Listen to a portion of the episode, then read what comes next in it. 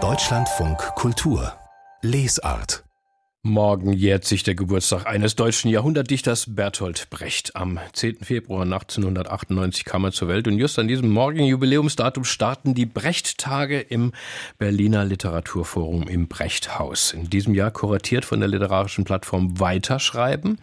Seit 2017 gibt es diese Plattform, die geflüchteten Autorinnen und Autoren die Möglichkeit bietet, in ihrer Muttersprache eben weiter zu schreiben. Und wir sind jetzt verbunden mit Annika Reich, die Schriftstellerin, die diese Plattform mit mitbegründet und inzwischen ja auch zu einem internationalen Forum ausgebaut hat. Guten Tag, Frau Reich. Ja, hallo. Vielen Dank. Fiktionsbescheinigung, Brechts Flüchtlingsgespräche Reloaded. So sind diese Brecht Tage überschrieben, in Anspielung auf diesen Text von Brecht, geschrieben in den frühen 1940er Jahren. Äh, Flüchtlingsgespräche, ein Dialog zwischen einem Intellektuellen und einem Arbeiter über die politische Lage damals und die Situation der vielen vor den Nazis Geflüchteten. Aktueller kann Text heute wohl kaum sein, oder? Ja, also nicht nur dieser Text von Bertolt Brecht, auch ganz viele seiner Gedichte, in denen er das Exil thematisiert und die politische Situation damals. Ich habe die jetzt alle nochmal wieder gelesen und es ist wirklich fantastisch, wie viel, also fantastisch und erschütternd, wie viele Bezüge sich zur aktuellen Lage herstellen lassen. Und deswegen glaube ich auch, dass ähm, diese Brechtage dieses Jahr was ganz Spannendes auf die Bühne bringen mhm. kann. Wie reloaden Sie denn nun diese Literatur klassisch gewordenen Gespräche in Ihrem Programm? Also wir haben von Anfang an geflüchtete AutorInnen gefragt, sich mit, ob Brecht ihnen überhaupt was sagt, ob es in ihren Herkunftsländern ähm, eine literarische Referenz dazu gibt. Und dann haben wir sie eben gebeten, sich mit den Texten von Brecht auseinanderzusetzen und sie für sich zu aktualisieren und auch auf eine Aktualisierbarkeit hin zu befragen. Und da sind sehr, sehr unterschiedliche Formate und Ideen und Bezüge rausgekommen. Also es gibt einerseits einen ganz ähm, direkten Bezug zu den Flüchtlingsgesprächen von einem iranischen Autor, die eben wirklich ein, ein, sich in dieser Form, diese Form nochmal auf die Bühne bringt mit aktuellen Gesprächen. Aber es gibt auch Auseinandersetzungen mit diesem zentralen Satz der Flüchtlingsgespräche. Der Pass ist der edelste Teil eines Menschen und, äh, und auch andere Bezüge. Was ist denn das? Äh, das ist ja das berühmteste Zitat, ne? so mhm. ganz bitter. Der Pass ist ja der edelste Teil von einem Menschen. Mhm. Ähm, das habe ich eben als Programmpunkt gesehen, habe mir sofort angestrichen. Äh, was, was, was ist da zu erwarten? Wissen Sie da schon was?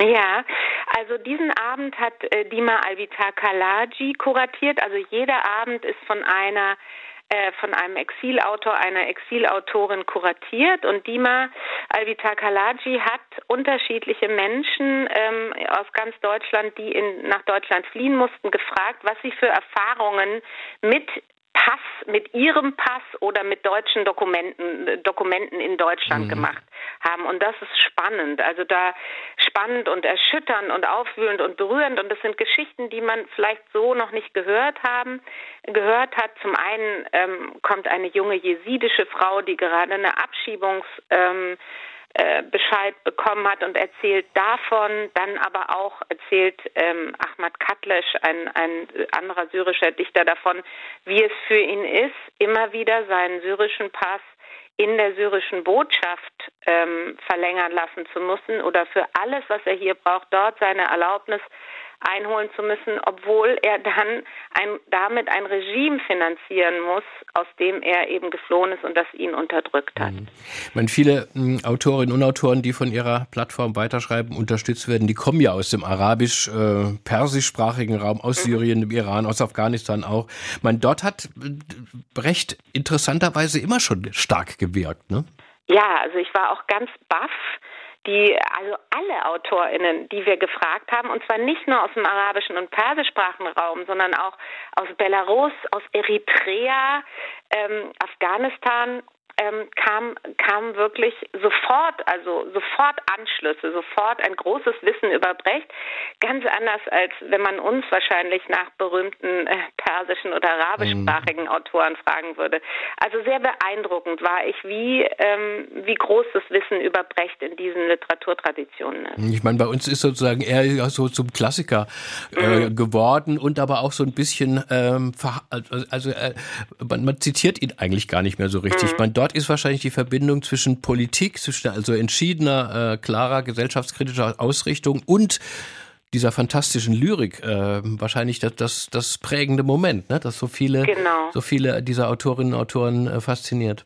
Ich glaube auch, also die Lyrik, der Zugang über Brechts Lyrik ist dort auch nochmal ganz, äh, ganz stark und natürlich auch diese politische Dimension. Es gibt aber schon auch so, wir haben auch ältere und jüngere ExilautorInnen mit bei den Brechtagen und die, die Älteren haben schon nochmal einen direkteren Bezug. Also das ähm, spiegelt sich sozusagen mit der Erfahrung, die man in Deutschland hat. Aber die Jüngeren haben jetzt die Texte auch nochmal gelesen und doch auch ähm, dazu einen ganz starken Bezug herstellen mhm. können. Es ist ja wirklich ein sehr, sehr volles äh, äh Programm, was in den nächsten Tagen äh, äh, da bei Ihnen stattfindet. Ähm, ein, vielleicht ein, ein Highlight hat noch herab. Worauf freuen Sie sich am meisten, Frau Reich? Oder ganz besonders?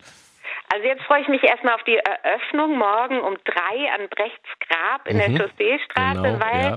weil es dort auch eine Dichterinnenlesung gibt, weil die Frauen rund um Brecht, die dichtenden, musikmachenden, künstlerischen Frauen rund um Brecht sind ja immer ein bisschen zu kurz gekommen und deswegen stellen wir sie bei der Eröffnung, stellen wir die Exildichterinnen in den Mittelpunkt und dort ähm, wird es eben Brecht Gedichte in unterschiedlichen Sprachen geben, aber auch Gedichte, die Autorinnen aus Eritrea, Afghanistan, Belarus und dem Iran geschrieben haben, in Resonanz mhm. zu Brecht. Dann, wün dann, wünschen wir Ihnen, Frau Reich, dafür, dass es morgen nicht so regnet wie heute, hoffentlich. Ne? Ich habe gehört, es wird gutes Wetter. Morgen beginnen die Brechttage im Literaturforum im Brechthaus in Berlin bis zum 16. Februar mit zahlreichen Veranstaltungen. Annika Reich von der Plattform Weiterschreiben gehört zum Kuratorenteam. Alles Gute Ihnen dafür, viel Erfolg, gutes Gelingen und ja, schönen Dank für dieses Gespräch im Deutschlandfunk Kulturbereich.